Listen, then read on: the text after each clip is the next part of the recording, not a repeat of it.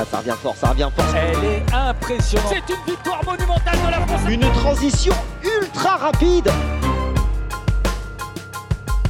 Énormissime. Accroche, accroche. Il a gagné, il a gagné la finale. Allez, fort, fort, fort, allez, allez, remettez-vous, allez. Oh, c'est la patrouille de France. L'armée des champions, c'est eux. Salut à tous, c'est Valentin et je suis ravi de vous accueillir dans le podcast Loop sur le triathlon. Aujourd'hui, c'est un épisode un petit peu spécial, puisque vous avez été nombreux à vouloir savoir qui se cachait derrière le podcast. Je tenais à vous partager mon interview avec François sur le podcast Instant Outdoor. Dans ce podcast, on traite de beaucoup de sujets sur moi-même avec un pilier commun, la passion du triathlon. J'espère vraiment que cet épisode va vous plaire et surtout, je vous souhaite une bonne écoute. Allez, aujourd'hui, nouveau podcast et je suis avec euh, Valentin. Et avec Valentin, on va parler, à mon avis, de pas mal de choses, comme il a plusieurs casquettes. Comment vas-tu, Valentin? Je vais très bien, et toi François? Bah écoute, ça va super bien. Comme je te disais en off, ce week-end, c'était le, le bal des pompiers et j'ai plus l'habitude de me coucher si tard, 5 heures du mat. Donc j'étais un peu fatigué hier, tu vois, et j'ai encore euh, des séquelles là ce matin, on est lundi. Euh, mais ça va, écoute, il fait beau, euh, la Bretagne est belle, tout va bien. Et puis, euh, on est parti pour enregistrer un podcast ensemble. Alors, est-ce que tu pourrais te présenter, s'il te plaît? Ouais, avec grand plaisir. Bah, en tout cas, euh, merci de me recevoir euh, sur le podcast. Ça me fait très plaisir de partager un, petit moment avec toi. Bah, moi, je suis pas basé en Bretagne. je m'excuse. Je suis basé à Toulon, donc dans le, dans le sud de la France. Nous aussi, il fait beau aujourd'hui. J'ai 24 ans. Je m'appelle Valentin. Je suis un réel passionné de, de sport, plus particulièrement de sport d'endurance et, et de triathlon. Et aujourd'hui, euh, réellement, j'ai deux casquettes. Je suis le cofondateur de Triloop, donc c'est une marque de vêtements de, sport d'endurance. Et je suis aussi le host d'un podcast, donc le podcast euh, Loop sur le triathlon, qui reçoit des, acteurs du triathlon, mais surtout des athlètes professionnels. Alors, ma première question pour toi, c'est comment t'es venue euh, l'idée de, monter cette, euh, Euh, Parce que quand tu te lances dans le marché du, euh, monde de l'équipement euh, de, de sport outdoor, euh, c'est quand même, faut quand même, euh, bah, faut quand même oser se lancer parce que c'est quand même, c'est un marché qui est déjà bien occupé. Ouais. Euh, comment est-ce que tu t'y es pris pour lancer euh, ta marque Triloop? Bah, je pense un peu de folie, parce que euh, pour retracer un petit peu mon parcours, moi j'étais en, en école d'ingénieur, du coup basé à, à Toulon, et en 2021, je suis diplômé euh, donc euh, à Citec Toulon, avec une spécialité qui est vraiment euh, l'étude de cycle de vie d'un produit, donc on était sur tout domaine, la mécanique, euh, l'automobile, etc. Et on allait étudier un produit du début jusqu'à sa fin de vie pour voir l'impact sur l'environnement. Et euh, en même temps, je suis depuis mon plus jeune âge, je suis passionné de sport, donc j'avais vraiment une, réelle envie, c'était de relier ma passion et euh, mes valeurs, vraiment en lien avec la partie environnement. Du coup, je me suis dit, bah, let's go. Euh, En ce moment, c'est le triathlon. J'ai vraiment envie de faire quelque chose là-dessus. Et c'est vraiment plutôt en se questionnant qu'est-ce qui est le plus impactant dans ce domaine-là. Donc, j'avais réfléchi à l'événementiel, j'avais réfléchi aussi à une marque de vêtements. Et finalement, euh, c'est plutôt la marque de vêtements, euh, le virage qu'on a pris en étant étudiant euh, entrepreneur. Et au fur et à mesure, on s'est mis dans ce marché-là. Et pour le coup, ça nous plaît. Et là, on est en train de prendre différents versants, bah, justement sur l'événementiel, etc., pour toujours avoir un impact en lien avec nos valeurs. Et comment, c'est quoi la première étape quand tu commences à créer une... Parce que là, tu vois, si, demain, là, je voulais créer une marque de vêtements ou de... C'est quoi les étapes euh, clés là, au, au tout début, au lancement, euh, pour, euh, pour se lancer dans ce milieu qui, encore une fois, est quand même bien concurrentiel. Et quand tu te lances, je vois, j'ai reçu déjà pas mal de personnes hein, qui ont, je pense à Beaumolet, je pense à... Enfin, voilà, il y a pas mal de- d'acteurs maintenant qui, qui sont sur ce marché-là. Euh, Caprin Sport aussi, j'ai reçu. Ouais. Euh, comment tu fais? Pour moi, déjà, c'est comment je fais, c'est dans tous mes projets, je raisonne de, cette manière, c'est-à-dire que je cherche à m'entourer, euh, à m'entourer de différents acteurs avant de vraiment créer un projet. C'est-à-dire que là, aujourd'hui, je suis associé, donc avec Sandra, qui est aussi euh, ma copine. Donc là, euh, j'ai vraiment trouvé quelqu'un qui avait des compétences complémentaires. Et ensuite, j'ai cherché à construire une équipe autour de juste une idée, en fait. Au début, on, avait un dessin, on avait une volonté, donc créer une marque de vêtements, mais il y avait rien de plus. Mais on a créé euh, une équipe de cinq personnes qui, est venue entourer ce projet avec euh, des compétences euh, pluridisciplinaires. Ensuite, plus loin de ça, on a été chercher quelqu'un qui avait du réseau. Donc, par exemple, nous, au tout début, on s'est fait entourer par, par Bertrand, qui, a créé donc une marque de vêtements aussi sur Toulon il y a, il y a 7 ans, dans un autre domaine. Mais du coup, lui, on s'est dit, il a toute l'expertise parce que nous, réellement, on savait pas comment on allait fabriquer une paire de chaussettes, un t-shirt, quoi que ce soit. Et finalement, euh, quand on a dit à Bertrand, bah, on veut faire des chaussettes, on veut faire un t-shirt, lui, il a dit, ok, on va y aller étape par étape. Moi, je connais toutes les étapes pour fabriquer un vêtement. D'abord, faites-moi un petit dessin de ce que vous voulez et ensuite, on va avancer petit à petit. Donc, euh, pour moi, le conseil numéro un, c'est vraiment de, s'entourer de personnes qui ont les expertises sur certains domaines et ensuite de comprendre ton industrie. C'est vrai que, on va dire que le positionnement qu'on a aujourd'hui est différent du positionnement qu'on avait au début, mais finalement, la principale expertise quand on veut créer une marque de vêtements, c'est de pouvoir faire des vêtements de qualité et encore plus quand on a des valeurs comme nous, bah, d'être capable de les raconter, donc de trouver des acteurs en lien. Donc ensuite, il y a toute une phase de, de création, de sourcing, etc. Mais pour moi, les fondements, c'est de construire une, team qui est très forte et qui partage les mêmes valeurs pour, euh, pour aller là-dessus.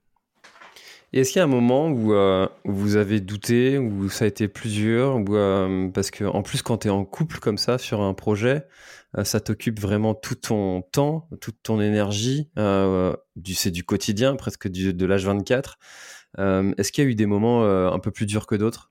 Ah, Il y a eu plus que des moments, ouais. C'est, vrai qu'on a, on a passé des, des étapes très difficile. Euh, pour donner un exemple très concret, euh, au moment de, lancer euh, notre première production, donc en fait nous on a fait une campagne de crowdfunding. Donc pour les auditeurs qui, qui ne savent pas, c'est que finalement on, vend un dessin et finalement si on atteint notre objectif final, là on va lancer en production. Donc nous, on avait réalisé tous nos prototypes, etc., avec une usine basée pas très loin de chez nous, hein, à 5 km. Et ça s'était très bien passé sur l'intégralité des prototypes, sauf qu'au moment de passer à la production et et de payer cette production pour livrer les gens à la fin de l'été euh, donc 2021. Euh, euh, finalement, les produits sont pas arrivés dans l'état qu'on le souhaitait. Ils n'étaient même pas livrables, même pas vendables. Et là, c'était vraiment le premier très très gros coup dur où tu dis bah j'ai mis énormément d'argent, il y a des gens qui attendent leurs produits, on va se cramer. Et ça, cette grosse étape, parce qu'il y en a eu plein de petites en fait au quotidien, pour moi, un entrepreneur, c'est juste quelqu'un qui se lève le matin et qui prend les problématiques et qui cherche à les résoudre. Moi, j'estime que c'est ça mon métier aujourd'hui, mais des grosses problématiques comme ça, à mon jeune âge, euh, pour être totalement honnête, j'étais pas prêt. Et pour réagir face à ça, euh, bah là, c'est pareil. J'ai appelé bah, Bertrand, j'ai appelé un autre, euh, un autre mentor, Jonathan, sur Toulon, j'ai appelé ma famille pour savoir comment raisonner. Et là, c'est très dur de trouver la ressource et il y a vraiment des étapes clés dans le projet. J'en aurais énormément des histoires à raconter comme ça. Il y a des étapes clés où on ne sait pas si euh, le projet va pouvoir continuer. C'est super dur à, vivre, mais en fait, il faut, prendre du recul et se dire que euh, ces petites problématiques, au final, euh, au fur et à mesure, on, va les résoudre. Il y en a qui sont quand même beaucoup plus dures que d'autres. Et pour moi, la problématique la plus dure, c'est la problématique financière. C'est pouvoir être patient et du coup avoir l'argent nécessaire pour pouvoir l'être. Parce que c'est souvent les finances qui, qui vont euh, avoir la clé et, la décision finale, je trouve. Et tu vois, quand tu lances un, projet comme ça, euh, entrepreneurial, tu te rends compte qu'il y a les, à toutes les étapes, euh, que tu sois avancé, que tu sois au démarrage, en fait, il y a toutes les, tous les entrepreneurs ont des moments de doute comme ça. Euh, et ils se demandent mais pourquoi je fais ça? Pourquoi je m'emmerde à faire ça? Pourquoi est-ce que je me fais chier à avoir toutes ces galères? Je pourrais bien plus tranquille à faire ci ou ça, euh, sa place à lui, voilà. Et en fait, tu te rends compte que c'est des étapes qui sont passagères. Et puis en fait, au bout d'un moment, quand tu t'es lancé là-dedans, c'est sûrement qu'il y a une vraie raison et tu te reconnectes à ça et tu te rappelles que tu as déjà eu des moments de doute comme ça. Enfin, moi, je sais que j'en ai tout le temps. J'en ai tout le temps, tout le temps, tout le temps des moments de. Mais c'est, mais c'est pas évident hein, quand tu le vis pour la première fois de, de, de, te relever, de te remonter, de, de te retrousser les manches et de te dire, allez, ça va passer. Ouais, non, c'est super dur. Tu, tu vois pas le bout du tunnel. Tu dis, euh, quand est-ce que. Quand est-ce qu'on va voir le jour? Euh, Moi, tu vois, sur cette première grosse étape, je me suis dit, mais en fait, euh, les gens, on a quand même des inconnus qui ont commandé, on est en train de lancer une marque. Euh, si on se crame déjà, c'est fini, ça sert à rien de continuer. En plus, nous, c'était notre euh, plus grosse échéance. Bon, finalement, le lendemain, on apprend qu'on gagne un concours et du coup, on, a un prix d'une valeur de 10 000 euros. Donc là, on retrouve le sourire. C'est les montagnes russes au quotidien. Et puis, au final, tu prends du recul que ta boîte, soit au début ou à la fin, finalement, pour moi, c'est juste l'expérience qui prime. Parce que quand j'ai appelé euh, Bertrand, euh, qui, lui aussi a sa marque de vêtements, finalement, lui, ça lui arrivé, mais pas sur une production euh, comme nous de 200 pièces, mais sur des productions énormes avec des enjeux qui sont beaucoup plus gros. Et du coup, je pense que c'est vraiment l'expérience qui, au fur et à mesure, te fait prendre du recul sur toutes ces situations et te donne quelques clés pour les résoudre. Mais si, si t'es pas à l'aise avec cet inconfort, j'ai envie de dire, c'est compliqué de se lever le matin et, d'être heureux. Et alors, comment vous avez fait pour, euh, pour résoudre ce problème? Euh, là, on y a été étape par étape. Euh, d'abord, on, a essayé de faire parce que faut bien comprendre que derrière un vêtement, en fait, il y, a toute une chaîne de valeur. Euh, nous aujourd'hui, pour donner un exemple concret sur un t-shirt, on va sourcer une matière, donc dans une usine de, de tissu avec, qui travaille avec un de nos collaborateurs qui qui vient recycler justement les bouteilles plastiques. Et ensuite, on fait importer donc cette matière dans un atelier partenaire cet atelier, avant, comment on travaillait, il venait vraiment découper la matière, donc le patronage du t-shirt, et euh, venir mettre la couleur euh, dessus. Et ensuite, ça, ça partait, euh, nous, donc on est basé à Toulon, ça partait sur le plateau de Signe, là où se, se déroule justement la Formule 1. Mais il y a un atelier de, 15 couturières qui était là-bas, et ensuite, l'assemblage, il était complet. Donc, ça, c'était comment on, fabriquait notre t-shirt. Et face à ça, on s'est dit, mais en fait, dans, cette étape-là, quel, est le problème? Et finalement, on s'est rendu compte que nous, malgré tout, on n'avait jamais eu le lien avec notre atelier de, couture. Donc on a mis euh, notre fournisseur, euh, qui était notre fournisseur avec qui on discutait, face à cette situation. Et euh, en discutant, sans s'énerver, juste en discutant, en montrant les faits et en montrant qu'on avait bien validé tout ça ensemble, on s'est mis tous les quatre autour d'une table. On a trouvé une, une solution, on va dire, qui était un petit peu compliquée. Et finalement, heureusement, mon associé Sandra avait trouvé toujours, elle a toujours un plan B, on va dire, dans sa poche et elle avait trouvé une autre usine du côté de, Perpignan qui, euh, au bout d'une semaine, euh, repartait avec nous sur une production globale. Donc, euh, ça nous a bien aidé. Donc, je pense que on s'en est sorti grâce à ce plan B et en discutant en, tant qu'humain parce que tout le monde était conscient que ce qui avait été réalisé n'était pas bon. C'est un peu le gros défaut de notre industrie et c'est un peu le gros défaut de ne pas avoir de poids justement dans cette industrie quand on se lance. Quoi. Ouais, c'est ça, faut prendre son mal en patience, trouver des solutions, essayer de raisonner étape par étape. Et, euh, en fait, des, des transpositions qu'on peut faire à, à, l'évolution d'un sportif en dans, dans, son entraînement. Tu dirais que toi, le, le fait de faire du triathlon, en plus, c'est assez, euh, c'est assez engageant le triathlon. Enfin, tu faut, faut, faut y passer du temps quand même. Euh, tu, tu, dirais que as, ça t'a servi? Ouais, énormément. Euh, tous ces moments difficiles qu'il faut réussir à, dépasser, toute cette, euh, on va dire aussi cette logique de comprendre euh, d'où vient le problème, parce que pour moi, un, bon sportif, qu'il soit amateur ou professionnel, c'est une remise en question euh, constante et, discuter avec les différents acteurs qui sont autour de cette remise en question. Et là, c'était un peu le cas en fait. On savait qu'il y avait un souci, ça ne servait à rien de taper sur la, la, personne avec qui on discutait et qui nous a redonné le carton en main. En fait, on s'est rendu compte qu'il y avait eu un problème de communication, donc un problème de production. Et dans le sport, j'estime que c'est la même chose. Si moi j'arrive à une blessure, en fait, je me dis euh, pourquoi j'arrive à cette blessure si je fais pas mon résultat? Pourquoi je fais pas ce résultat? Il y a toujours une, justification derrière. Parfois, on est trop gentil avec nous-mêmes, donc c'est pour ça qu'on, bah, nous avec euh, par exemple mon association, on s'entoure de gens, donc euh, un coach, des amis qui pratiquent aussi ce même sport. Et euh, finalement, on arrive à passer les étapes compliquées, qui sont aussi des étapes compliquées dans le, dans le domaine du sport. Et ça, c'est vraiment un des gros atouts que, que je peux y retrouver. Et malgré tout, euh, le dépassement de soi, euh, quand tu le fais avec l'entreprise, le soir, quand tu rentres que tu vas courir, tu passes une grosse séance, ça te fait du bien aussi. Et, et tu retrouves vraiment les, les mêmes phases, on va dire, pas physiques, mais mentales. Et c'est le même travail et c'est le même combat. quoi. Tu arrives à te prendre du temps pour, euh, pour t'entraîner sans culpabiliser de ne pas être en train de travailler? Au début, c'était dur, franchement, pour être totalement honnête. Au début, c'était dur. On, avait énormément de mal à, se trouver, euh, justement, entre cet équilibre, le sport, le taf et, euh, et la vie perso, la famille, etc. Et finalement, on, je sais pas, on tenait deux mois. Et au bout de deux mois, on explosait. Et on explosait pendant deux jours, quoi. On n'était pas bien, très fatigué. On se disait, mais c'est pas normal, comment ça se fait? Et euh, après, on s'est rendu compte que moi, j'ai vraiment cette vision-là que faire des heures, c'est une chose, mais faire du qualitatif, que ce soit dans le sport ou dans le travail, c'est autre chose. Et du coup, on a misé là-dessus. Et, euh, on a appris à s'organiser énormément. On pourrait parler d'organisation. Moi, je suis, devenu un, fan, euh, un fan incontournable de ça. Mais mes semaines s'organisaient de, de A à Z et on a mis tout en place autour, en fait. Au début, tu, tu te crois un peu surhumain parce que tu vois juste ton objectif, mais tu sais pas comment l'atteindre. Et euh, après, au fur et à mesure, on a compris. Au fur et à mesure des explosions, je pense qu'il y en a eu euh, peut-être 5-6. Et euh, au fur et à mesure des explosions, on a compris qu'est-ce qui faisait qu'on arrivait dans cet état-là. Est-ce que c'est qu'on travaillait trop? Est-ce que c'est tout ça? Et du coup, maintenant, je me sens vraiment légitime d'aller. Tu vois, ce soir, je vais courir. à 19h, je me sens légitime d'aller courir et je sais que je suis mieux ici que au travail parce que mes objectifs de travail et mes objectifs de sport sont cohérents avec ce que je mets en place. Avant, c'était plutôt la ressource et les objectifs n'étaient vraiment pas en cohérence et du coup, je me sentais pas légitime.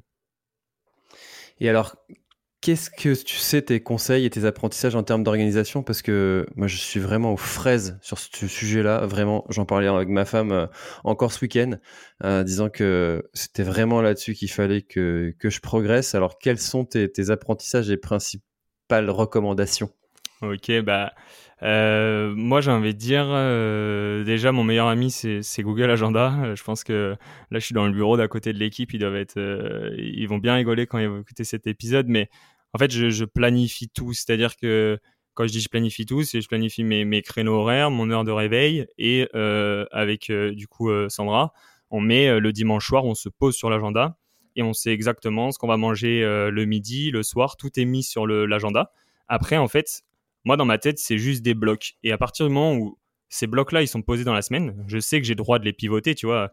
Par exemple, je, vais te dire une bêtise, mais je vais mettre pâte, pâte bolo le lundi midi, mais en fait, j'ai pas envie de les manger le lundi midi et j'ai envie de faire euh, le mercredi midi, bah, je vais décaler ces deux blocs-là. Mais en fait, cette charge mentale que j'enlève à poser tout ça sur un agenda, ça me fait énormément de bien. Et du coup, je fais exactement pareil avec le sport. Ok, je veux faire euh, X heures de sport cette semaine.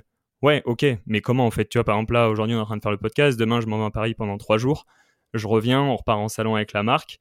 En fait, tout ça, de le voir et de se dire, ok, c'est réalisable sur un papier, toujours avec 7 jours en amont, bah moi, ça m'aide, énormément. Donc, euh, tu vois, j'ai Google Agenda, j'ai euh, Sport euh, pour le coaching, et après des, astuces toutes bêtes, mais euh, je vais envoyer des invitations tout le temps. Là, ce soir, je vais chercher le camion au garage avec, avec Sandra, on a fait changer les pneus, bah à 17h, je vais envoyer une invitation, il faut aller chercher le camion. On le sait, c'est acté, c'est dans l'agenda, tu vois. Et du coup, ça, c'est vraiment notre, notre plus grosse astuce. Et aujourd'hui ce qu'on fait au maximum et ce qu'on maximise euh, tout le temps. Quoi. Ah, ça, c'est vraiment une de. Pourtant, tu vois, ça, c'est une de mes phrases. Hein. Si c'est pas dans mon agenda, ça n'existe pas. C'est, euh, c'est vraiment euh, le truc, quoi. Si c'est pas mis dans l'agenda, je, je, le zappe, mais alors tout le temps, tout le temps. c'est un enfer.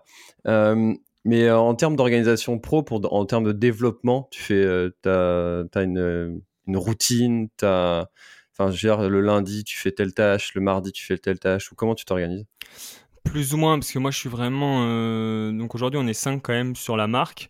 Euh, sur le podcast, euh, je suis host du podcast, mais au final, on est, on est trois à travailler dessus. On va dire que moi, je suis vraiment plus en gestion globale. J'ai des parties qui sont les miennes, qui sont la compta, la finance, le développement commercial, l'événementiel. Et en fait, ma base, c'est de toujours mettre la priorité aux membres de mon équipe. C'est-à-dire que quand je suis sur mon temps de travail, euh, si eux, ils ont besoin de moi pour avancer sur certains sujets, j'essaye d'être au plus présent pour eux. Et ensuite, moi, j'ai des blocs de travail qui dépendent que de moi en dehors de leurs horaires en général. Ou alors, je leur dis, bah voilà, cet après-midi, je suis off et moi, je travaille sur euh, mes problématiques, euh, mes projets de fond et tu vois, j'essaye d'avancer un petit peu comme ça. Mais mes problématiques et mes projets de fond, euh, ils vont énormément varier. Typiquement, je te prends l'exemple du podcast. C'est, tu le sais, c'est très chronophage, mais moi, je vais, on va dire, condenser des enregistrements d'épisodes. Là, j'avais l'Ironman de Nice qui était ce week-end. J'ai été loué un Airbnb là-bas. Du jeudi au samedi, j'avais le Airbnb. J'ai fait quatre épisodes. J'en ai profité pour aller faire un petit peu de réseau aussi. Et du coup, là, l'équipe, ils savent que jeudi, vendredi, samedi, je batch des podcasts. Et ensuite, je rebascule sur la marque. Donc, j'ai vraiment plus des créneaux comme ça de temporalité qui dépendent, on va dire, euh, un peu de l'évolution et de la stratégie de l'entreprise. Et j'ai des étapes un peu plus euh, tournées euh, vers les autres, ou alors là, je considère que mes créneaux sont pour travailler avec les autres membres de l'équipe. Quoi. Ok, intéressant. Là, c'est c'est vraiment, enfin, les, les, les stratégies d'organisation en, termes de blocs, ça marche souvent très bien. Et euh, mais ouais, en fait, est-ce que tu, tu, te mets le, dimanche par exemple où tu te dis allez euh, dans la semaine, euh, ma, semaine ce sera ça ou c'est plus c'est plus aléatoire au fur et à mesure. tu tu t'organises comment Tu prends un temps pour te dire allez cette semaine je fais ça. Ouais, en fait j'ai j'ai des objectifs qui sont vraiment, on va dire, généraux. Et en fonction de mes semaines, toujours pareil, si je m'écoutais, je pourrais travailler deux fois plus parce que bien sûr j'ai beaucoup plus d'objectifs que de temps pour réaliser. Et en fait, en fonction de ma semaine, je vois quels sont les enjeux. J'essaye de voir ce qui doit être prioritaire. Donc pareil sur le traitement de mes mails, j'ai une boîte mail où quand je le reçois, ça va dans traiter en priorité. J'en ai un autre où ça va, on a le temps, tu peux répondre sous 3-5 jours et un autre où euh, faut juste dire non mais gentiment, tu vois par exemple. Donc ça c'est vraiment des, des, choses que je fais et que je me note au quotidien. Après j'ai plus, euh, on va dire des, des créneaux. Euh, par exemple le, lundi après-midi j'ai un créneau de 5 heures qui est tout doux général. Et là en fait tout ce que j'ai noté dans ma to-do, donc à côté je, on travaille avec Todoist, tout ce qui est noté dans ma to-do que je dois batch, tout ce qui prend un petit peu de temps quand même à faire, donc l'administratif, etc. Là, je sais que le, lundi après-midi, euh, je vais le faire. Après, ma règle principale, c'est que tout ce qui me prend moins de 5 minutes, je le fais en instantané. Parce que autrement, en fait, euh, j'ajoute ça à une to-do euh, qui devient monstrueuse. Et à la fin, je suis plus efficace. Donc, j'ai cette chance de pouvoir vraiment switcher assez facilement entre deux missions. Parce que c'est vrai que c'est assez compliqué si on n'arrive pas à faire ça. Et du coup, c'est un peu mes règles. Et tu vois, on va dire que développement commercial, euh, je me considère, je mets deux après-midi. Je sais qu'il me faut deux après-midi par semaine. Et euh, par contre, je les fixe pas. Ça va dépendre vraiment de mon agenda et je viens les intercaler dans mon agenda. Hmm. Ah, c'est hyper intéressant. J'ai vraiment plein d'apprentissages, à, enfin, des choses à mettre en place à ce sujet-là, parce que quand tu es sur plusieurs projets en même temps, en plus, ça c'est ma grande spécialité. Tu vois, j'ai le podcast, euh, j'organise des événements, euh, je, je, enfin, voilà, j'aime bien faire plein de trucs différents. Tu vois, dès, que, enfin, j'ai même d'autres trucs dont je parle pas trop, mais pour l'instant, mais, euh, mais, mais enfin, tu vois, de se prendre des blocs pour dire, allez, tel jour je fais ça, tel jour je fais ça, c'est primordial quand tu es, là-dedans. Là, euh, là, ce mois-ci, là, je m'étais dit, euh, je m'étais dit avant la fin du mois. Mais souvent, en fait, c'est un peu le problème aussi. C'est, euh, c'est la théorie de, je sais plus comment c'est ce, nom-là, mais Steve Jobs était hyper fort là-dessus de dire à ses équipes, vous avez tant de temps pour pour faire telle tâche. Et c'était un temps qui tout le monde disait mais non, c'est pas possible. Et en fait, souvent les équipes elles y arrivaient. Et de, de, plus tu mets de temps pour réaliser quelque chose, et plus tu vas te laisser ce temps-là. Alors que si tu t'étais mis moins de temps, bah aurais aussi potentiellement réussi à le terminer. Ouais. et, et, là, je m'étais dit à la fin du mois, il faut que j'ai terminé d'organiser mon événement. Et oh, je suis plutôt pas mal là. On est le 26 et du coup, tu organises des événements aussi? Ouais, bah typiquement comme en fait on va dire que on co-organise des événements parce que on a énormément d'ambition et euh, à chaque fois, euh, c'est moi c'est plus ça ma, vision, c'est que euh, je peux avoir énormément d'ambition, je peux vouloir mener à, bien plein de projets. Par contre, il faut que je me fasse entourer. Typiquement, une de mes forces, c'est que euh, je peux envoyer quelque chose qui est à moitié fini, qui est toujours euh, dans les règles de l'art, mais qui va pas être peaufiné. Alors que, par exemple, mon associé euh, Sandra, si je sais que c'est un super document qui va faire la différence, etc., elle, elle va passer du temps dessus, elle va vraiment faire la finition et le détail qui fera la différence derrière. Et en fait, c'est toujours ça mon on va dire mon guide sur la course on avait pour ambition et on le disait depuis un moment qu'on voulait faire un triathlon pour montrer qu'on qu'on était capable d'être acteur de notre sport, on voulait rencontrer les athlètes de notre région. Et on s'est dit, OK, on, se lance. Et au début, moi, je suis parti un peu euh, tête dans le guidon. J'ai dit, on va organiser un triathlon à Toulon, alors que ça faisait sept ans qu'il n'y avait pas eu de triathlon euh, pour diverses euh, raisons. Et, et, au fond de moi, je savais que j'aurais pas le temps, mais que j'allais trouver des gens qui allaient pouvoir m'aider là-dessus. Et finalement, à une soirée où, en fait, nous, on parlait en tant qu'ancien lauréat d'un concours, il y avait une société euh, de jeunes qui se lançait aussi euh, dans l'événementiel, qui était présente et qui avait gagné un prix. Et au final, on a échangé, ça a très vite matché. Et euh, elle, c'est une société d'événementiel. Et finalement, on a co-construit l'événement main dans la main. Et là, on est en train de continuer. Donc, la stratégie, c'est plutôt ça, c'est mener plein de projets et à chaque fois, j'essaye de déléguer au maximum parce que je connais très bien mes non-compétences, j'ai envie de dire. Et, ce que j'arrive à, à, faire, typiquement la communication sur le podcast, je suis obligé de déléguer parce que je ne sais pas communiquer. Donc tu vois, c'est plutôt ça l'enjeu. Et du coup, là, on est tombé un petit peu dans l'événementiel euh, malgré nous. Et euh, je pense qu'on va continuer euh, avec un, entre un et deux événements l'année prochaine si tout se passe bien. Alors du coup, l'organisation d'événements, pour le coup, quand tu veux te lancer dans, dans l'éco-responsabilité, c'est un vrai sujet en ce moment, hein, de trouver des, des, des, méthodes pour pour que l'événement soit le plus éco-responsable possible. Euh, quand je me suis mis sur la question, je me suis dit, bah, en fait, si je vais au bout du truc, euh, j'organise rien euh, parce que bah, tu fais venir des gens, tu fais, ça veut dire qu'ils se déplacent, tu fais, imprimes des choses, euh, voilà. Où est-ce que vous avez mis le curseur et quelles ont été les, les plus grosses décisions à ce sujet-là? Ouais, ben moi, je suis depuis le début qu'on a le projet et même en, études sup, euh, vraiment sur ces enjeux-là, j'étais vraiment plutôt du style du caractère à se dire euh, il faut faire évoluer les choses, mais il faut réussir à, garder le confort.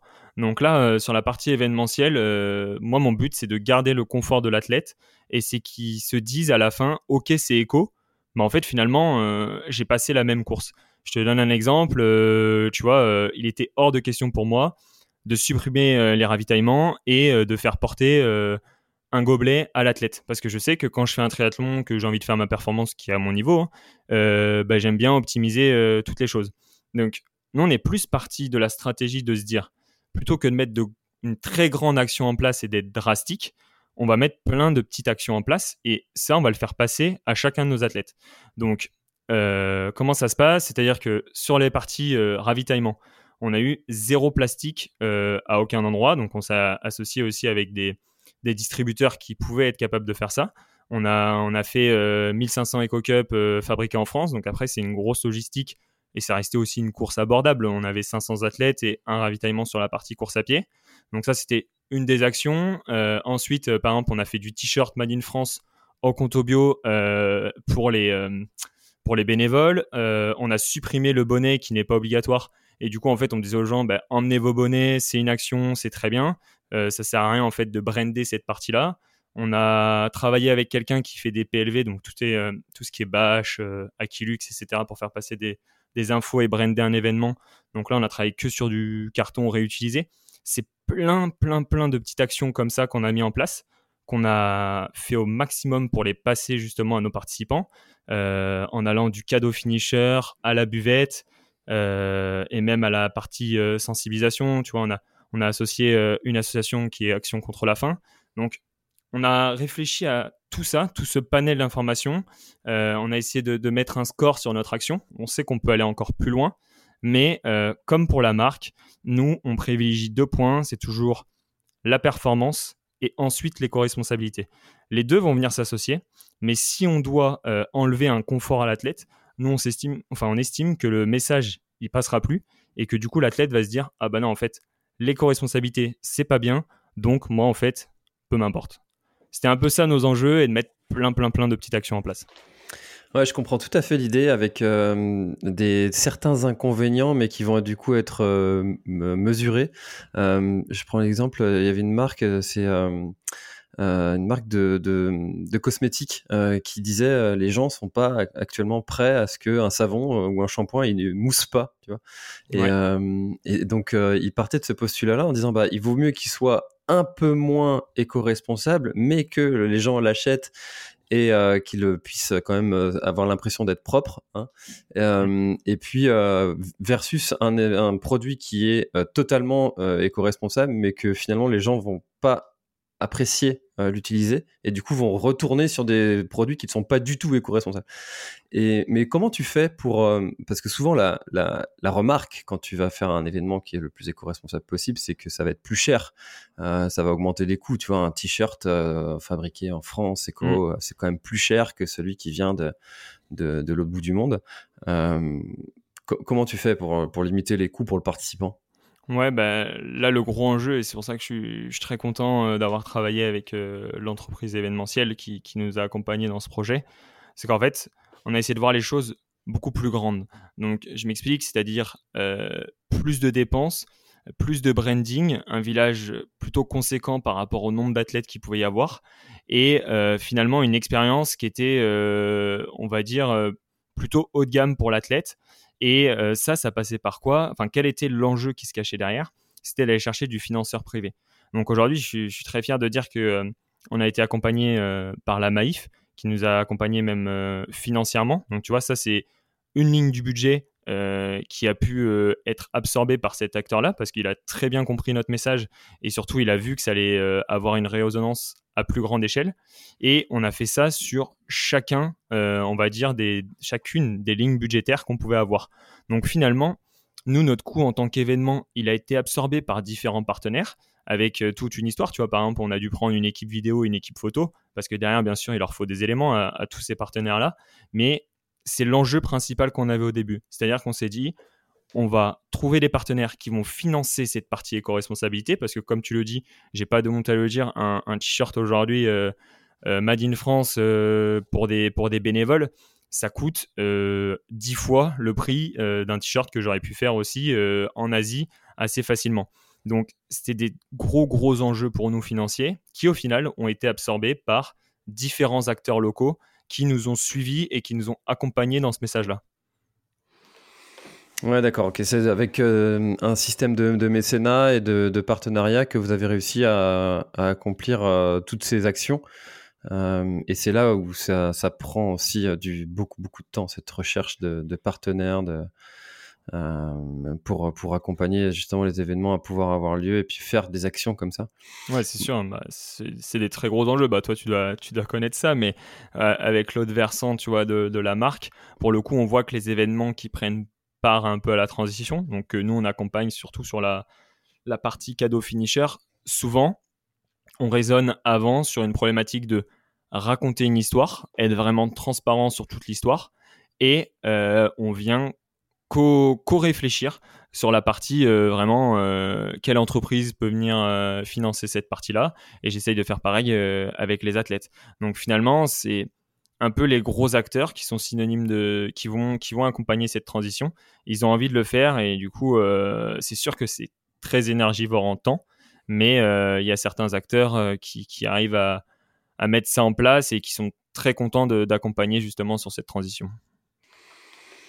C'est une vraie stratégie, ça, de développement de votre, euh, votre marque, de proposer aussi, parce que j'ai vu sur le site là, que vous proposez des produits à la personnalisation pour justement, j'imagine, des clubs, des événements, et, ça va dans ce sens-là, en fait, pour essayer de passer ce message-là au plus grand nombre. Exactement. Nous, sur, euh, sur la marque, quand on est partenaire d'un événement, on ne se positionne pas comme euh, marque de vêtements. On, se positionne comme acteur de la transition. Moi, dès mes premiers échanges avec euh, les organisateurs, je leur explique que ma volonté, c'est de faire passer un message. Si on raconte rien, l'objectif n'est pas là et du coup, on n'avance pas ensemble. Et, et du coup, ça, c'est notre gros enjeu parce que c'est on m'a toujours dit, il y a un mentor qui nous avait dit au tout début du projet, euh, je me rappelle, il m'avait regardé, il m'a dit Valentin, c'est très bien de, de vouloir faire de l'éco-responsable, du Made in France et, tout ce que tu veux. Mais en fait, si dans un an, tu n'es plus là, ou si tu vends 200 euh, pièces à l'année, ton impact, il sera trop faible. on, ne te verra même pas. Et finalement, c'est les très gros qui font n'importe quoi qui vont avoir un impact contrairement à toi. Et ça, ça, a longtemps résonné euh, dans ma tête et je me suis dit comment on peut faire du volume respectueusement euh, et là, on a vraiment trouvé la stratégie événement qui nous, nous demande en tant que marque énormément d'argent. Donc c'est un, un, gros défi et des gros enjeux euh, pour nous sur les prochains mois et prochaines années. Mais on se dit que c'est comme ça que le message va passer. Si je te donne l'exemple d'il y a 15 jours, on était au triathlon du Mont Blanc. C'est pas moins de 2500 paires donc de chaussettes avec la même qualité que notre qualité collection, donc le même fil, le même lieu de fabrication, etc. Brandé aux couleurs de l'Evans. Et là, bah, en fait, dans le week-end, il y a 2500 athlètes qui reçoivent leur paire de chaussettes. Le message, il est passé. Ils sont contents. Nous, en plus, en tant qu'athlète, on sait très bien qu'on veut un cadeau qui a du sens. On veut quand même un cadeau. J'ai souvent ce débat, hein, j'en discute souvent avec des organisateurs euh, ou même d'autres gens qui, ont des marques de vêtements qui me disent Ouais, mais en fait, ça devrait être la fin du cadeau. On devrait totalement arrêter. Oui, mais en face, tu as des événements qui, font euh, 3-4 cadeaux et les gens, ils sont trop contents d'avoir leur cadeau. Donc, nous, c'est à nous de trouver une alternative, un cadeau utile et respectueux. Au pire, l'athlète, il le prend pas, il nous le redonne. On trouve une alternative, on fait, on fait du don, etc. Mais il faut quand même proposer ce confort. Il y, il y, a, quand même des gens qui viennent aussi pour ça, pour avoir un souvenir, pour avoir quelque chose qui leur est offert en face de leur inscription. Donc, nous, c'est, on va dire, euh, aujourd'hui, et ça, c'est J'aurais jamais eu le discours au même début, enfin au début du projet. Hein. C'est vraiment le nombre de rencontres qu'on a pu faire, etc. Mais aujourd'hui, l'événementiel et la transition, c'est un de nos gros piliers de développement. Puis euh, le sujet de, du lot finisher comme ça ou du lot participant, euh, c'est aussi euh, pour l'organisateur euh, un élément de communication. moi, je l'ai vraiment vu comme ça sur le Grand du Finistère. J'ai beaucoup réfléchi à cette question. Je dis qu'est-ce que tu fais? Est-ce que tu tu fais un tu fais un lot, t'en fais pas, tu le mets en option. Celui qui le prend ou le prend pas aura son dossard à un prix différent. et puis au final, bon, j'ai trouvé un partenaire qui qui m'a qui m'a accompagné sur le projet et puis et, et ça, ça, me permet aussi de, de faire diffuser le, la course en fait parce que les gens vont reporter en fait ces, ces produits-là et du coup derrière ta course elle est un peu plus connue et euh, puis bah tu grandis aussi comme ça par cet intermédiaire-là. Euh, donc euh, c'est vrai que si les gens ils repartent avec rien, ben euh, bah en fait, toi, demain, tu te feras, ouais, et puis demain, tu te feras absorber par des gens qui, qui font un t-shirt, un sac à dos et un truc en plus, et qui finalement passeront devant toi parce que euh, ils n'ont pas pris ce virage-là euh, et les mêmes valeurs que toi en même temps. Donc en fait, toi, ton message et ta volonté première, elle n'existera plus dans deux ans, quoi. Donc nous, on est vraiment dans cette logique, comme tu le dis, et, et tu vois, on est très fiers de dire que cette année, on a accompagné l'Alsman, qui est quand même un, un super triathlon, euh, donc un triathlon extrême euh, pas loin d'Annecy. Et euh, tu vois, ça faisait 200, deux ans par choix fort qu'ils avaient pu mis t-shirt finisher. Et là, on se, on s'associe à nouveau avec eux sur du t-shirt finisher Made in France. Par contre, de leur côté, de notre côté, ça a un coût. Et ça a un coût aussi de, on va dire, humain, parce que la ressource mobilisée pour passer le message, c'est pas du tout la même ressource qu'avant où en fait on, on, donnait juste un lot. Mais finalement, on se rend compte qu'il y a plein d'acteurs qui vont venir s'associer autour de ça. Le message, il va passer. Et l'Alsman, euh, leur volonté première, c'est de passer, comme tu dis, euh, ce côté euh, marketing au final. C'est vraiment un marketing et l'athlète, il est fier de porter ça. Et nous, en tant que marque, c'est de pouvoir permettre à un événement de faire ça. Donc l'enjeu, il est multiple. Et pour moi, il faut juste essayer de réfléchir un petit peu différemment. Peut-être que dans trois ans, j'aurai plus ce discours et je dirais, bah non, mais c'est bon, en fait, on l'a fait cette transition, faut arrêter le cadeau, faut trouver autre chose. Mais euh, moi, je serais fier de voir qu'il y a des événements, ils vont offrir une bière et un saucisson parce que la majorité des gens, même s'ils s'en servent pas, ils vont l'offrir à quelqu'un, la bière et le saucisson, et ça va avoir un usage, quoi. Et en plus, souvent, c'est en local. Donc, tu vois, c'est un peu notre vision qu'on a aujourd'hui, qui peut être amenée à, à, bouger, parce que dans une vision d'entreprise, ça bouge tout le temps, mais c'est ce qui nous guide au quotidien. Et alors justement, en parlant de vision, euh, alors tu as peut-être un, biais qui va, qui, va, qui va ressurgir, hein, parce que tu es quand même là-dedans à, à 100%, mais est-ce que tu penses que euh, d'ici, euh, je sais pas, 5, 10 ans, difficile de prévoir euh, aussi loin, mais allons-y, euh, les, les, vêtements de sport et les marques euh, qui proposent des vêtements 100% éco-responsables auront pris le dessus sur, le, sur les autres? C'est une Très bonne question. Pour être euh, totalement honnête et ouais, j'ai énormément réfléchi à cette question et hum, ma réponse ça va être simple, c'est non, je pense pas parce que aujourd'hui la transition dans le monde du sport elle est en train d'arriver alors que dans le lifestyle ça fait un ça fait un petit moment maintenant qu'elle est là hein, et qu'on a des, jeans made in France, qu'on a des t-shirts en coton bio euh, fabriqués en France, etc. Mais finalement, il y a une réalité, c'est que tout ça, ça a un coût.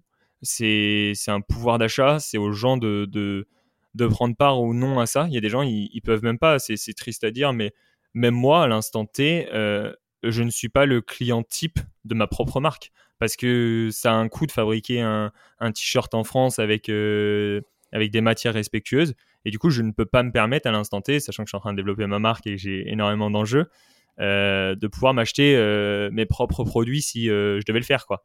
Donc tu vois en fait pour moi il y a un il y a un vrai ratio où l'industrie va devoir se calibrer, les gens vont devoir comprendre réellement que ça sert à rien d'acheter 10 t-shirts à 5 euros, il suffit d'en avoir un et estomper un petit peu la mode, mais malgré tout il y aura toujours ce marché-là qui sera très fort et aujourd'hui c'est la c'est la vérité dans le lifestyle. Hein on va dans une, dans une zone commerciale, 95% euh, des produits qui sont fabriqués, bah, c'est pas des produits respectueux de l'environnement. Donc on voit bien que la transition elle est pas en place et qu'aujourd'hui c'est ces marques-là qui, réussissent mieux que euh, des, des slips français, que des 1083 qui d'ailleurs marchent très très bien. Mais t'en parles dans ton entourage, c'est pas ce qui est le plus porté quoi. Hmm.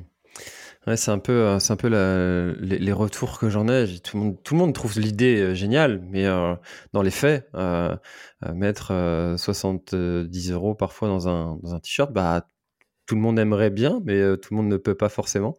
Exactement. Mm. Mais ça change, hein. comme si on parle de course à pied, comme il y a trois ans, j'estime, moi quand j'avais passé la barrière des 100 euros pour acheter une paire de chaussures de course à pied, je me disais, tu vois, je, je ressortais du magasin, je disais, ah, quand même 100 euros, j'espère celle-ci, je vais la mettre longtemps, que je vais borner avec. Et finalement, aujourd'hui, tu as des paires 250 euros, 200 euros, à moins de 150 euros, euh, si tu prends pas de solde, tu as du mal à trouver quelque chose. Donc en fait, euh, tout est une question de transition, de, temps, mais pour moi, il y, a un- il y a un vrai message à faire passer, et ça, c'est du marketing. Plus il y aura de marques, euh, plus ça sera intéressant, mais l'enjeu, c'est que ces marques-là, elles, elles puissent durer dans le temps. Quoi. Hmm. Il y a peut-être quelque chose à faire pour vous réunir tous. Ouais, ouais, c'est sûr, mais les collectifs qui se créent un peu à droite à gauche, mais parce que la, la force du collectif, euh, elle a été prouvée et dans le domaine du sport, elle l'est aussi. Mais euh, c'est vrai que il y a quand même des virages qui sont à prendre pour certaines marques, etc. Et on n'a pas tous les mêmes enjeux, donc c'est c'est super dur. Je sais que dans certains endroits, il y en a et que ça avance bien. Nous, tu vois, pour le coup, euh, pour être honnête, euh, aujourd'hui, on, on a Toulon, donc le textile, euh, il y a très peu de gens, mais ça m'arrive d'appeler et d'échanger avec d'autres marques qui ont les mêmes valeurs que nous pour, pour voir comment ils avancent, pour voir comment, comment on peut agir ensemble sur certains aspects. Donc je pense que ça va arriver et que ça aura un petit peu plus d'impact. quoi. Ouais, bah en tout cas, comme je disais tout à l'heure au début du podcast, tu es le troisième, je crois, que je reçois sur quatrième, quatrième. J'ai reçu euh, Colibri Frenchy, Beaumolet, Caprin, euh, Caprin Sport, ouais, Ouais. j'ai, euh, Triloop maintenant. Ouais, ça commence à recevoir quand même quelques acteurs de, de ce milieu-là. Et euh, mais à chaque fois, j'ai l'impression qu'il y a une espèce de bonne ambiance. Euh, Nosc aussi, j'ai- j'aime bien. Enfin voilà, il y a, y a quand même un- une belle cohésion entre en- en- et une belle dynamique sur ce sujet-là.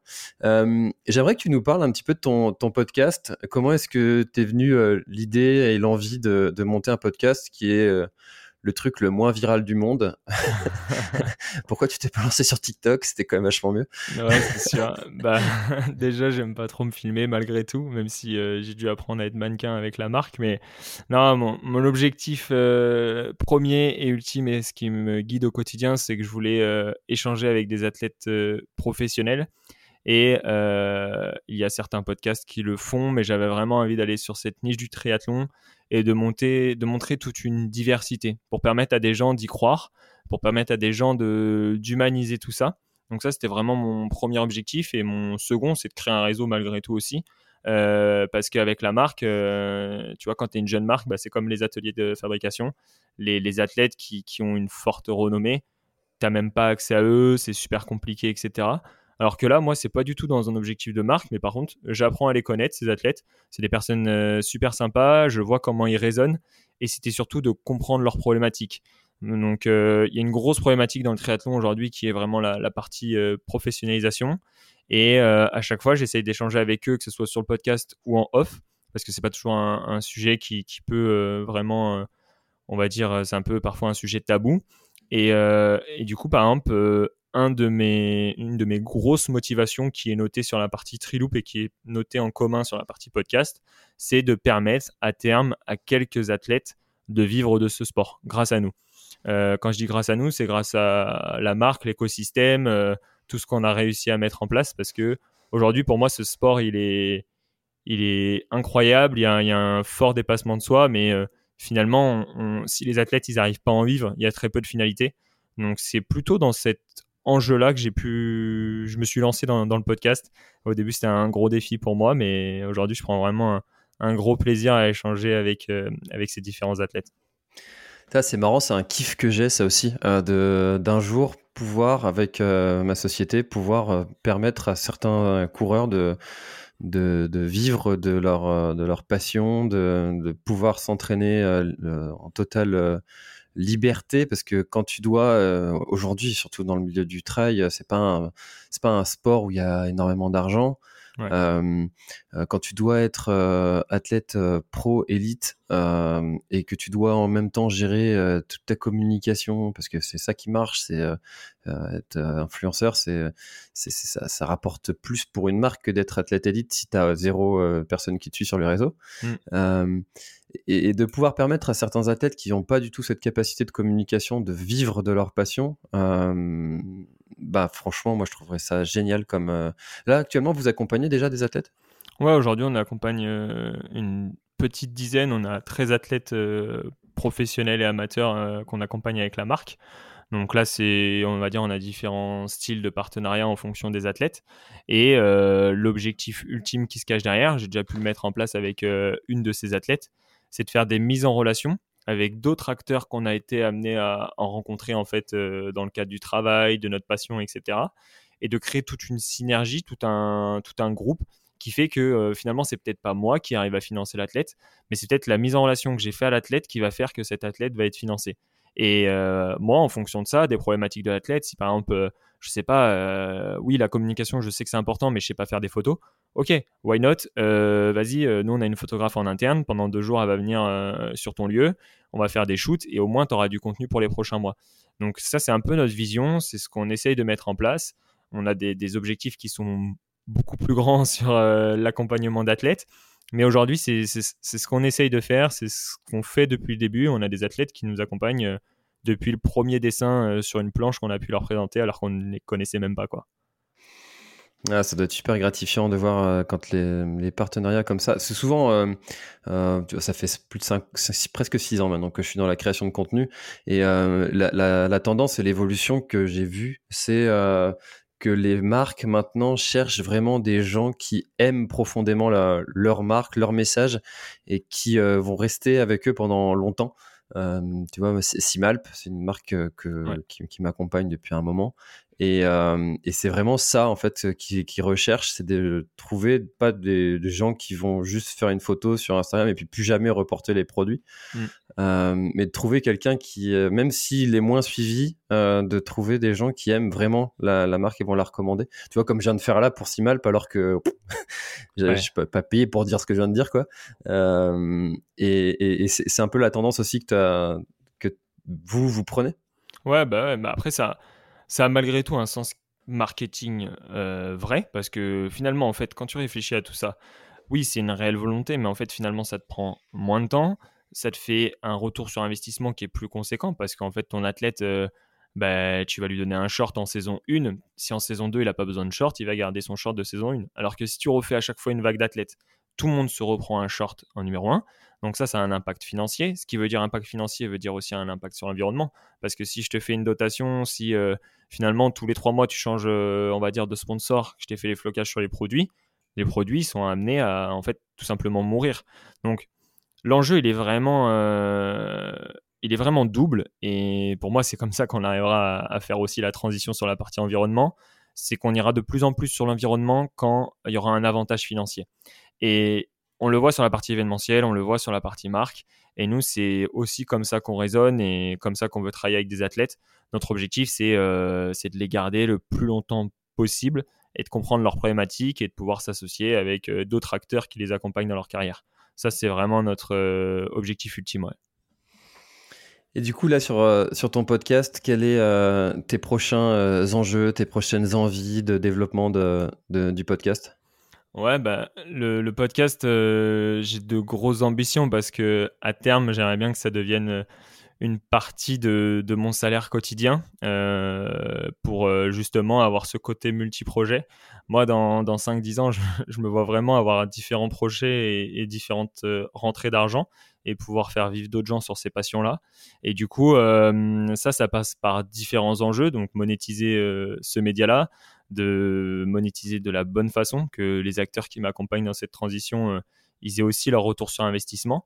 Et euh, j'ai envie de rendre euh, le podcast encore plus physique qu'il peut l'être. Parce que là, c'est vraiment un média, on va dire, qui s'écoute. Mais pour donner un ordre d'idée, je ne vais pas encore donner l'événement, mais ça va sortir d'ici très peu de temps. Mais je vais sur un événement pendant une semaine, sur un triathlon, où au final, je vais enregistrer entre 5 et 10 épisodes sur la semaine. Donc, Là, ça me permet de rendre ce podcast et ce média qui est online en physique, parce que je crois énormément dans le physique, c'est comme sur la marque. Et du coup, un de mes enjeux, c'est de pouvoir me permettre de faire ça et de donner de la grosse visibilité à des athlètes. Et toujours pareil, l'objectif final, c'est que si une marque, si un acteur, si un mécène entend ce podcast, je puisse faire la mise en relation avec l'athlète qui a été reçu et que l'athlète qui a été reçu euh, puisse en tirer euh, un maximum de bénéfices. Quoi.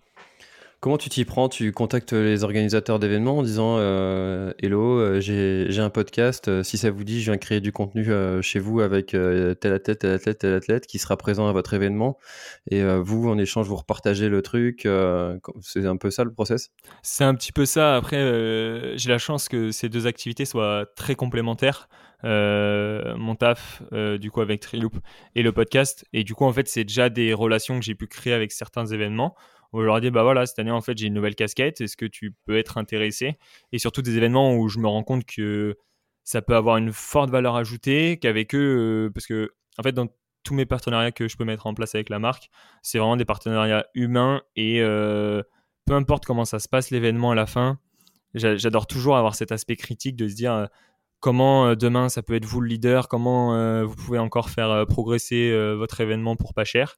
Et du coup, typiquement, là, cet événement que je vais accompagner, je trouve l'expérience incroyable pour les triathlètes. Je trouve que le, triathlon vit à ce moment-là. Je me suis dit, en fait, il faut aller encore plus loin et je sais que l'organisateur, celui qui gérait ça, a cette volonté aussi.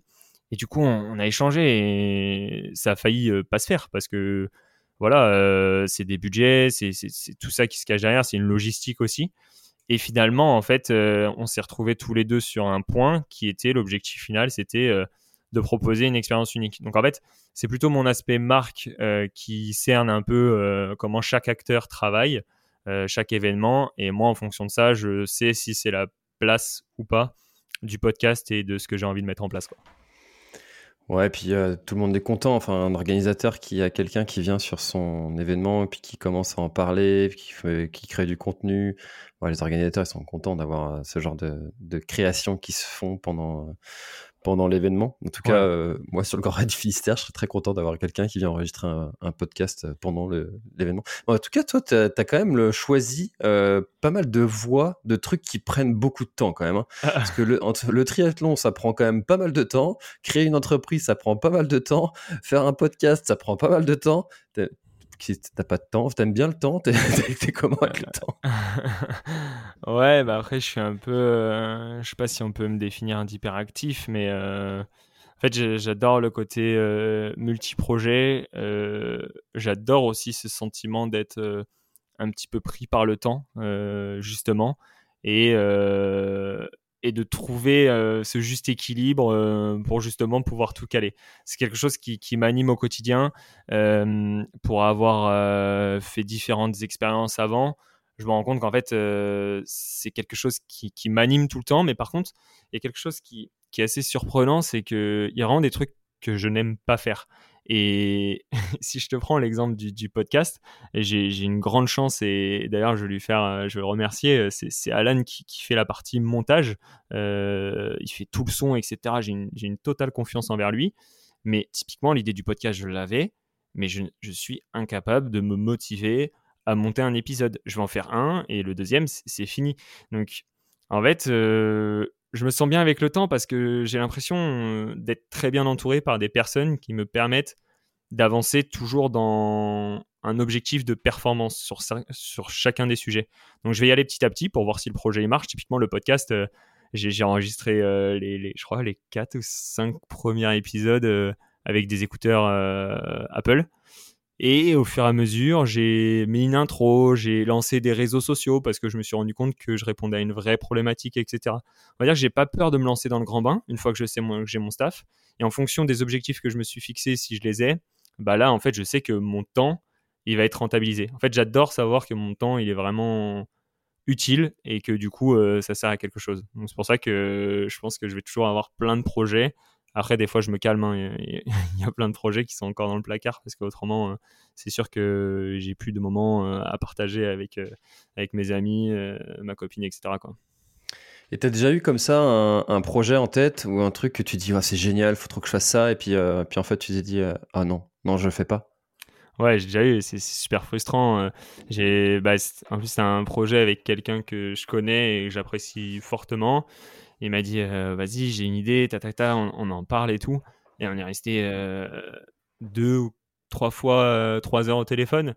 Et au final, je me suis posé, je me suis dit, non, Val, c'est pas possible. Genre, et surtout, je la remercie, mais souvent Sandra est là pour me le rappeler, pour montrer que en fait, si je bascule sur ça, je vais arriver dans la phase d'avant, donc dans la phase où, au bout de deux mois, je vais exploser. Donc là, je sais que je suis là, tu vois, typiquement, j'ai avec Alan, le monteur, il a eu une autre idée de podcast qui est géniale, j'y crois et tout. Mais en fait, non, faisons d'abord très bien ce qu'on fait et ensuite, une fois qu'on aura plus de ressources, donc plus de gens qui croient dans tous nos projets, là, on basculera. Mais c'est vrai que c'est archi, archi frustrant, quoi. Tu vas finir comme Mathieu Stéphanie avec euh, Génération du Turcef, La Martingale, euh, plein de podcasts comme ça sur le sport, tu vois. Ah, j'adorerais, hein, j'adore être entouré de. En fait, je me dis, euh, à travers ma passion sur différents sujets, je suis quelqu'un qui va très vite à l'action. Je peux emmener des gens avec moi dans cette passion-là et euh, je peux être qu'une on va dire qu'une petite partie de ce projet-là. Et du coup, euh, j'adore être associé avec plein de gens, j'adore le côté humain et je crois vraiment au collectif. Et c'est pour ça que le côté multi-projet, où moi à terme, en fait, je suis juste là en pilotage sur certains trucs ou en expertise, etc. C'est vraiment une vie qui peut me donner envie, qui je sais pas si elle arrivera. En tout cas, on verra bien. on fera un podcast dans 10 ans, on verra ce qu'il en est. Mais ouais, euh, la vie de Mathieu Stéphanie, c'est vraiment une vie qui, peut me donner envie aussi. Ouais. C'est vrai que je trouve ça trop bien. Si ça, c'est mon objectif euh, avec ce podcast euh, à 2024. 2024, j'aimerais trop, tu sais, avoir juste les enregistrements à faire. et toute la partie, alors peut-être pas prise de rendez-vous et tout, parce que ça, j'aime bien quand même échanger un petit peu avec les gens avant. Mais toute la partie après, montage, publication réseaux sociaux, newsletter, tout ce truc là derrière, mm. tout, l'après. Ah, l'avant, autant j'aime bien ça, euh, trouver, un, trouver un moment pour, pour enregistrer, etc. C'est pas un, trop un problème, mais euh, tout l'après, c'est quand même. Euh, alors, bon, tiens, d'ailleurs, s'il y a quelqu'un qui nous écoute qui aimerait bien me faire ça. si tu veux, j'ai des membres de ma team, hein, parce que moi, franchement, sur le podcast, je fais juste la partie prospection, mise en place du rendez-vous. J'enregistre et, et c'est bon. Moi, je, je suis. En fait, c'est je suis plus bon en fait. J'estime qu'il euh, y a meilleur que moi sur cette partie-là. Et du coup, euh, ils font très très bien le taf et je les remercie. Mais si jamais, je, leur dirais de te contacter. Ah bah allez, pourquoi pas, pourquoi pas. Non mais c'est vrai que en plus, enfin, c'est plein de petites choses en fait qui euh, qui prennent pas énormément de temps en fait. Hein, tu sais, faire faire la cover, moi j'ai mon template je change, je trouve le titre, euh, tout ça. C'est pas quelque chose qui prend énormément de temps, mais c'est plein de petites tâches euh, qui, mises bout à bout, en fait, te prennent. Euh, ah, c'est sûr. Voilà. Bon. Quels sont tes objectifs sportifs là pour cette année? Tu vas, tu vas t'engager sur. voilà, on est déjà mi-juin, hein, mais enfin non fin juin, mais. Ouais. Bah pour le coup, là, c'est là où j'ai mis, j'ai baissé un petit peu le curseur parce que j'ai pas envie de me mettre la, la pression euh, sur ce domaine-là. Donc, j'ai fait euh, l'Alpha Ironman euh, d'Aix-en-Provence en début d'année avec euh, un petit problème au poignet parce que j'étais tombé donc il y a maintenant 10 mois en vélo et j'ai le poignet qui qui veut pas se réparer avec des fractures, etc. qui, qui qui traîne. Donc c'est un peu chiant et, euh, et surtout j'ai des grosses ambitions là sur la marque et sur le podcast. Donc en fait je sais que quand j'ai des ambitions sur un sujet, je me mets moins de pression sur l'autre et euh, là je m'entraîne quand même énormément euh, pour passer un, cap en vélo et surtout accompagner Sandra qui est du coup ma copine sur elle son objectif donc l'Alpha Ironman de Vichy. Donc je trouve des on va dire, des objectifs par le biais des autres. c'est un peu euh, bizarre, mais euh, c'est un peu comme ça que, que je raisonne et, euh, et c'est comme ça que je vais raisonner là sur les prochains mois. Ouais, puis en même temps, ça te fait du partage dans un sport qui est, qui est individuel.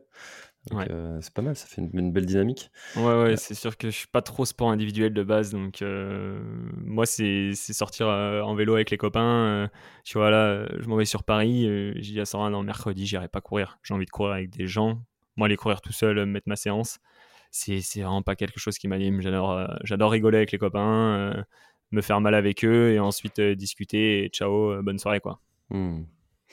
Ouais, c'est aussi euh, c'est aussi ça le sport, hein, c'est euh, d'aller euh, d'aller voir des gens, parce que souvent, enfin, je sais pas, en plus dans, le travail, des fois on est sur son truc, et puis ben quand tu fais ton loisir, si encore t'es tout seul encore, voilà, moi je, sais que j'aime bien ça aussi de, de, pouvoir de temps en temps aller m'entraîner en groupe. C'est pas forcément évident parce que l'avantage aussi quand tu es à ton compte, c'est que tu peux aller t'entraîner euh, bah, en, journée et puis euh, travailler peut-être après quand les enfants sont couchés, etc. Bon, ça c'est un autre sujet, mais trouver, réussir à s'organiser. un jour, un jour. Peut-être. euh, ok, euh, écoute, ce ça en arrive déjà bientôt à une heure. Euh, est-ce qu'il y a quelque chose dont on n'a pas parlé et que tu aurais aimé ajouter à, notre échange, peut-être pour clôturer? Non, écoute, moi, je pense qu'on a, on a balayé pas mal de, sujets. on voit que je pense que je suis quelqu'un qui, qui, évolue et toutes les questions que tu as pu me poser, c'est des réflexions et je suis toujours sur une remise en question. Donc, euh, faut pas prendre euh, d'acter tout ce que j'ai pu te dire. Hein. C'est, des choses qui, qui, peuvent varier, que ce soit sur le t-shirt finisher, etc. Mais euh, en tout cas, euh, c'était un très beau moment. J'ai passé, j'ai passé une heure, elle est passée super vite. Donc, merci à toi. Et voilà, je pense qu'on a balayé quand même pas mal de sujets. Bah écoute, avec grand plaisir. Et puis, ben, moi, je t'invite au Grand du Finistère et tu m'inviteras sur ton Ironman, un de ces ah. quatre. Avec grand plaisir. Allez, on fait comme ça. Allez, défi lancé. bye bye. Merci à toi, ciao ciao.